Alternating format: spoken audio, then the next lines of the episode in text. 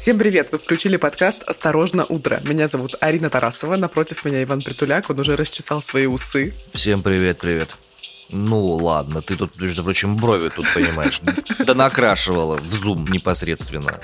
Я их расчесывала тоже, на самом деле, накрасить еще не успела. Сегодня 5 мая, господа и дамы, сегодня средний день э, нашей небольшой рабочей недели. Можно читать, что сегодня среда, хотя на самом деле четверг, не принципиально важно. Да, по ощущениям, конечно, начало рабочей недели, но уже четверг, угу. радует.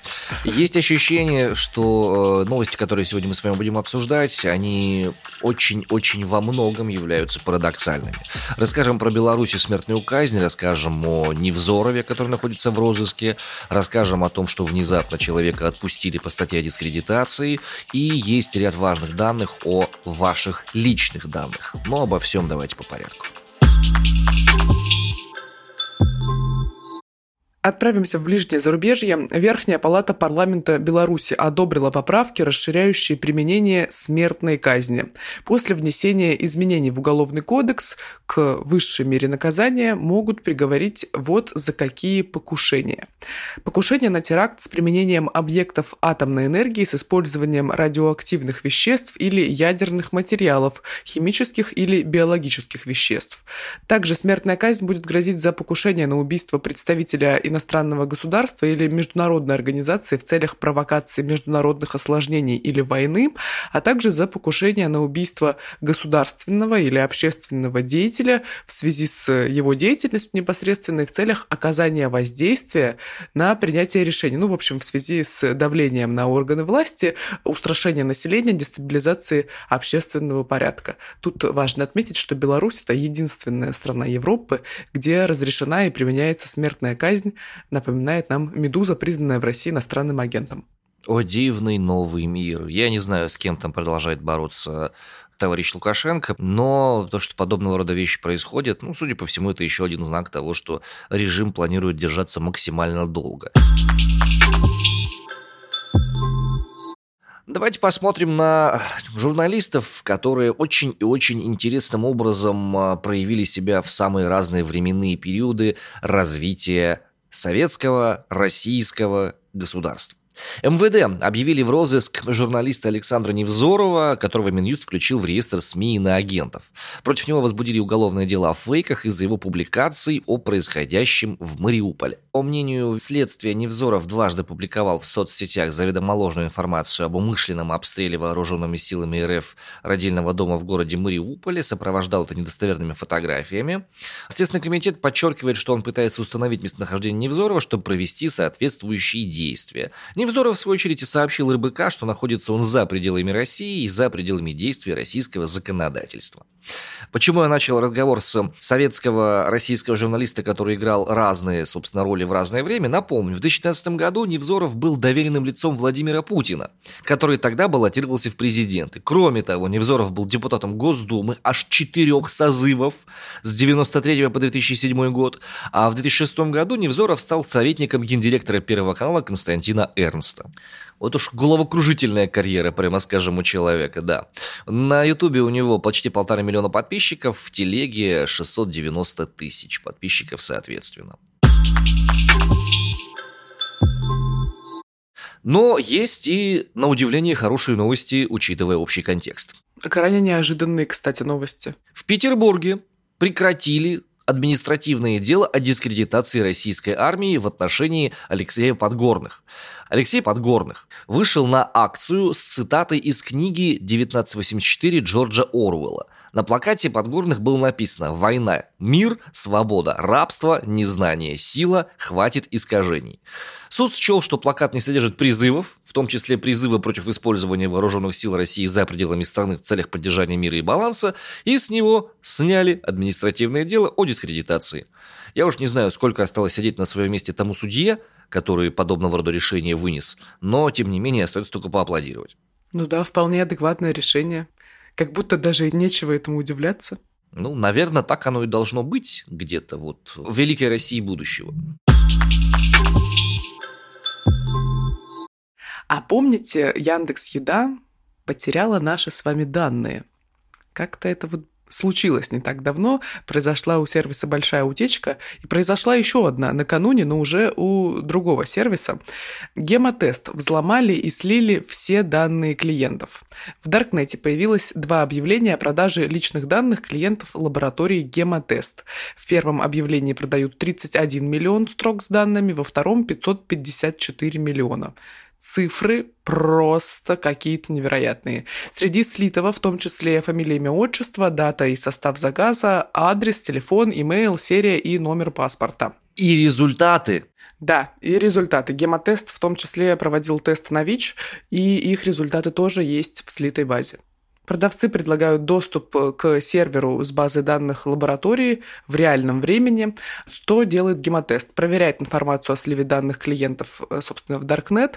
Вчера он этим занимался, были эти данные примерно ну, в обеденное время вчерашней даты, ну и новых каких-то обновлений не поступало. География охватывает разные регионы России, не только центральную ее часть. Так, я сейчас смотрю информацию на Хабре, хабр.ком, это один из самых основных айтишных сайтов в нашей стране. Так вот, там а, есть сервис по поиску утечек и мониторингу Darknet и DLBI. Так вот, они утверждают, что данная база уже раньше появлялась в закрытом доступе ограниченного числа лиц. И утечка тогда произошла из-за обнаруженной хакерами уязвимости в работе IT-систем лаборатории. И, судя по всему, вот эти самые ребята из DLBI считают, что уязвимости, за которые произошел инцидент с утечкой, уже несколько раз до сих пор не закрыта. Роскомнадзор пока ничего не заявляет о проведении расследования по этой утечке, но вот свежее обновление, буквально на Даркнетовском форуме на одном появилось еще одно объявление уже от другого продавца. Они тоже продают базу заказов анализов предположительно той же самой лаборатории, а также информация об уязвимости для доступа к серверу базы данных лабораторий. Причем продавец этот утверждает, что содержится почти 550 миллионов заказов с данными ФИО, год э, рождения, дата и состав заказа. Жуть с крылышками. Ну что, переходим на бумажные данные. Единственный вариант, чтобы их не слили, да? Как думаешь, Арин? Слушай, вообще, на самом деле сижу и думаю, вот такое ощущение, что весь мир обо всех уже знает все в плане, ну, сейчас будет, конечно, странная аналогия, вот, значит, Яндекс Еда уже... Кто что ест? Да, не защитила своих клиентов, все мы знаем, кто что ест, кто куда что заказывает, теперь медицинская лаборатория с результатами анализов и всего прочего. Ну, мне как-то, если честно, нечего здесь сказать, только вот поджать кубу с жалостью есть желание. Если там есть какие-то мои данные, господа, мне стесняться нечего. И действительно, я довольно часто болею фарингитами. С этим ничего не поделаешь профессиональное заболевание любого речевика. Смотрим, опять же, дальше, смотрим на международную ситуацию, и здесь Евросоюз вновь предлагает в рамках санкций какую-то интересную финтифлюху закрутить. Они, значит, хотят запретить россиянам приобретать недвижимость в Европейском Союзе. Причем речь идет о российских гражданах, о юрлицах и о резидентах РФ. Об этом пишет европейский Bloomberg, соответственно. Предлагается ввести запрет на продажу или передачу, прямо или косвенно, прав собственности на недвижимость, расположенную на территории Союза или паев в коллективе коллективных инвестиционных предприятиях, которые дают доступ к такому недвижимому имуществу. Что характерно, кто не подпадает под эти запреты, так это те россияне, у которых есть гражданство в странах ЕС или вид на жительство в странах Евросоюза, или у них есть гражданство или вид на жительство в Швейцарии. Особнячком так стоит. Я вот, допустим, хотел бы, может быть, прикупить себе 3 квадратных метра где-нибудь там, не знаю, в Румынии. О, аккуратнее, Иван подтянут тебя потом как-нибудь за эти слова, когда ты станешь большим миллионером. Не подтянут. Захотеть купить – это не то же самое, что купить. Это не покушение на покупку, уж извините. Дмитрий Песков уже прокомментировал новый грядущий пакет санкций. Он сказал, что это будет э, обоюдный такой удар и для нас, и для Евросоюза. Далее его цитата. «Пытаясь нанести ущерб нам, им тоже приходится платить большую цену. Они уже это делают, платят большую цену. И стоимость этих санкций для граждан Европы будет увеличиваться каждый день». Конец цитаты. Почему-то Дмитрий Песков в очередной раз думает о цене, которую платят граждане Европы, а не граждане России. То есть, э, как живется гражданам России, это на самом деле дело десятое, а вот тот факт, что это в обе стороны работает, и это оружие обоюдоострое, как сказал э, Дмитрий Песков, вот это в первую очередь почему-то имеет важность особую. Есть у нас такая шутка в семье. На зло маме ушки отморожу. Угу. Как будто бы есть какое-то отношение к этой ситуации. С другой стороны, на брифинге буквально недавно э, были и ответы на важные вопросы. Дмитрий Песков ответил на вопрос журналистов о возможной мобилизации к 9 мая. Откуда слухи пошли? Компания BBC и еще некоторые западные издания, англоязычные преимущественно, высказали предположение, что к 9 мая будет объявлена мобилизация. Опять же, эта информация, ну, как бы, да, э, они утверждают, что у них ссылки на источники ну почему? Видишь, э, Дмитрий Песков-то уже прокомментировал. Но подожди, сейчас я объясню. Значит, э, говорит Москва, спрашивала а именно о том, что якобы к 9 мая может быть принято какое-то решение по поводу специальной военной операции. Даже в России могут объявить мобилизацию. Как э, ответили бы на эти публикации, стоит ли к ним прислушиваться, спросили у Пескова. Песков буквально сказал, нет, не стоит, это неправда, это чушь. CNN заявили, опять же, о потенциальном развитии событий 9 мая в отношении спецоперации. И какова вероятность того, чтобы Владимир Путин воспользуется праздником 9 мая для того, чтобы эскалировать первое действие по военной спецоперации, на что Песков сказал, что никакова эта вероятность, уже отвечал на этот вопрос, это чушь. Надеюсь, что в этот раз слова не будут расходиться с делом. В разных городах России начали появляться любопытные граффити. Вот я, например, вчера ходила прогуляться на остров Татышев. Это у нас в Красноярске посреди Енисея огромный остров, собственно, парк, ну, где люди занимаются активным отдыхом. Я вышла из автобуса, спустилась, собственно, в парк и увидела плакат «Старушка с советским флагом, от нее тень Родины Мать, которая стоит монумент в Волгограде, и она, значит, на фоне буквы Z призывает к чему-либо. Ну, в общем, к чему-то призывает. Скинула ребятам в чатик, мы все посмотрели, удивились, что это за новый символ. Удивились мы и как-то немного не поняли. А вот что за символ.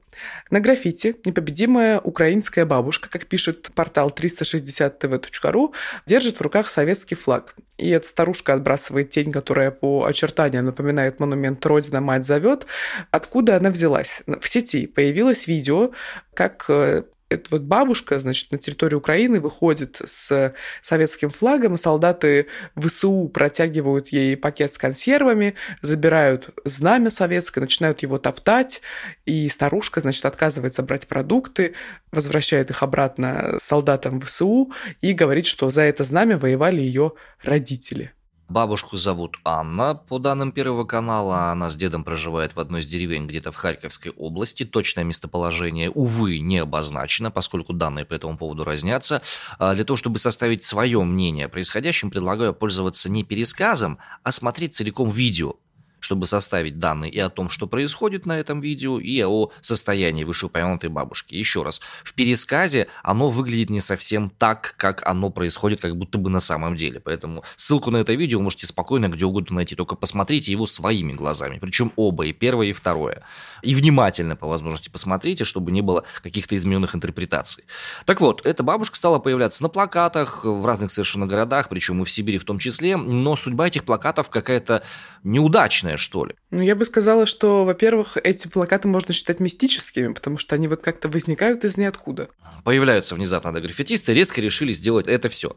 Во-вторых, э, судьба их не очень завидная, потому что как только они появляются, их начинают как будто бы обратно закрашивать. В городе Обнинск граффити старушки с красным знаменем не продержалось суток. Оно появилось буквально вчера, за ночь оказалось закрашенным. Некоторые жители Обнинска предполагают, что удаление граффити – это работа местных антифашистов. В Белгороде появилась даже не граффити, а статуя вышеупомянутой бабушки, но ее убрали почти сразу же после фактов вандализма. Об этом сообщил мэр Антон Иванов в своем телеграм-канале. Далее цитата.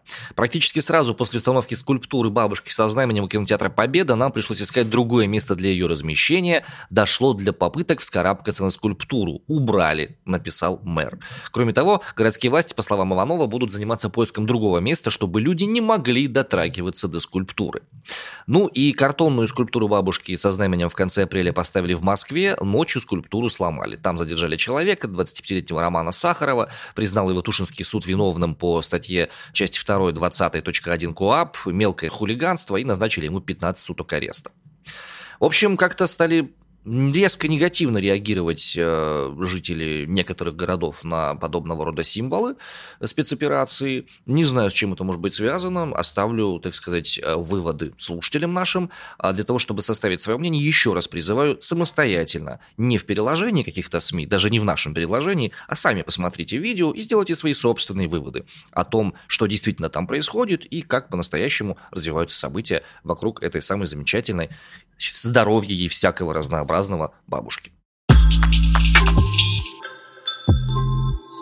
Продолжает хорошеть Москва при Собянине. Пообещали новые автозаки с кондиционерами и туалетами. Об этом сообщила уполномоченная по правам человека в столице Татьяна Потяева. Далее ее цитата. Еще одна тема, которая беспокоит людей – это перевозка в автозаках. Были заключены решения, которые сегодня будут реализовываться, и я надеюсь, что в этом году, я об этом скажу, а, будет выпускаться новый автозак с кондиционером, туалетом, со всеми комфортными условиями для доставки людей, цитирует э, Татьяна Упатяева, я напомню, уполномоченную по правам человека, РИА Новости. Слушайте, э, чтобы все шло правильно, в этих автозаках должны быть еще как минимум стол для журналиста, точки для запитывания USB этих самых проводов. Да, хотела только что сказать про розетки. А розетки, ну а как иначе? Ну и на стенах изнутри можно как бы цитаты из Конституции еще, вот на всякий случай, там прилепить, чтобы можно было, если что, на 51-ю статью сразу тыкнуть пальцем, даже если у тебя зубы выбиты, что если ты не можешь про это сказать непосредственно ртом. Угу. А в чем дело-то? Почему у нас э, решили модернизировать транспорт для перевозки задержанных? Дело в том, что в марте 2019 года Европейский суд по правам человека признал условия перевозки заключенных в автозаках и вагонзаках пыточными, и на исправление нормативной базы России дали 18 месяцев, полтора года. Кажется, эти полтора года уже прошли. И, собственно, в марте прошлого года Минюст в ответ на требования Европейского суда пообещал расширить автозаки и оборудовать их туалетами. Тем, кто уже пострадал от ненадлежащих условий перевозки, предложили выплатить компенсации. Серьезно, да? Да, вполне серьезно. Слушай, ну если не погружаться во всю внутриполитическую повестку, не вспоминать, как у нас обычно проходят митинги, какие-либо акции и все прочее, то как будто это новость из здорового мира. Ну, я не знаю. Ну, у нас сегодня на выпуске с тобой целых две новости из здорового мира. Это хорошо. Это лучше, чем ни одной. Ну, тебе так не кажется, что есть у нее какие-то черты? Черты? Угу. Ты знаешь, это как попытки э, в разбомбленном здании сказать, что ну вот тут вот этажерочка из Икеи нормально сохранилась. Согласна, согласна, конечно, но я о чем говорю, что немножко она какая-то непонятная. То есть Блин, ну я не знаю. Это вот как, знаешь, мы обсуждали с тобой недавно новость, что в России хотят ввести э, дипломы о высшем образовании, сделать их цифровыми. Ну, так типа удобнее как-то современнее и так далее. И на фоне всех событий, ну, это решение кажется абсолютно, ну, ничего не значащим. Но, тем не менее, это адекватное решение, да? Ну да. Слушай, вообще, согласись, есть кайф в том, когда люди занимаются своей работой. Определенно. Вот прям есть. И это, безусловно, радует. Есть ряд обязанностей, которые нужно выполнять, и они их выполняют.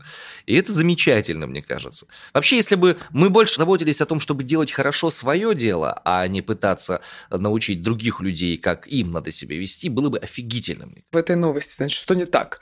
Э, дело в том, что у нас автозаки чаще всего ассоциируются с задержаниями именно на митингах политических в плане, чтобы за смену власти там, или еще за что-то.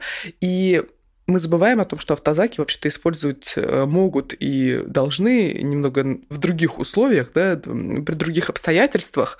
Вот, поэтому если вспомнить об этом, то тут наличие кондиционера и туалета вроде как вполне адекватное решение, но оно адекватное.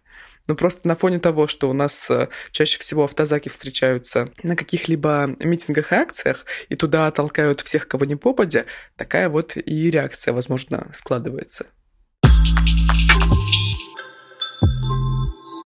Ну что, 5 мая за окнами, драгоценные наши. Как бы то ни было, мы продолжаем находиться на страже здравого смысла, пытаемся понять и вместе с вами осмыслить, что происходит в окружающем нас мире, причем как в России, так и за рубежом. Очень надеемся, что э, праздники помогают вам хотя бы немного отвлечься, отсоединиться от этого, от всего дела и возделывать свой собственный сад в прямом и в переносном смысле этого слова. Мы с большим удовольствием разделяем ваши комментарии, мы подписываемся под вашими желаниями делать помидорки, завернутые в какую-то там вкусную очень травушку. Да-да-да, нам скинули в Ютубе, там был комментарий по поводу еды. Очень мне понравилось. И всем порекомендовали попробовать шашлык из индейки вместо шашлыка из свинины. Абсолютно поддерживаю, именно это я и планирую сделать 7 и 8 числа. Вот. Спасибо за советы. А, на этом у нас на сегодня все. Счастья вам разнообразного, тепла в ваши дома, тепла в ваши сердца, адекватности в ваши головы. И на этом мы завершаем. Арина Тарасова из Красноярска. Иван Бертуляк из Омска. Пока. Давайте, до свидания.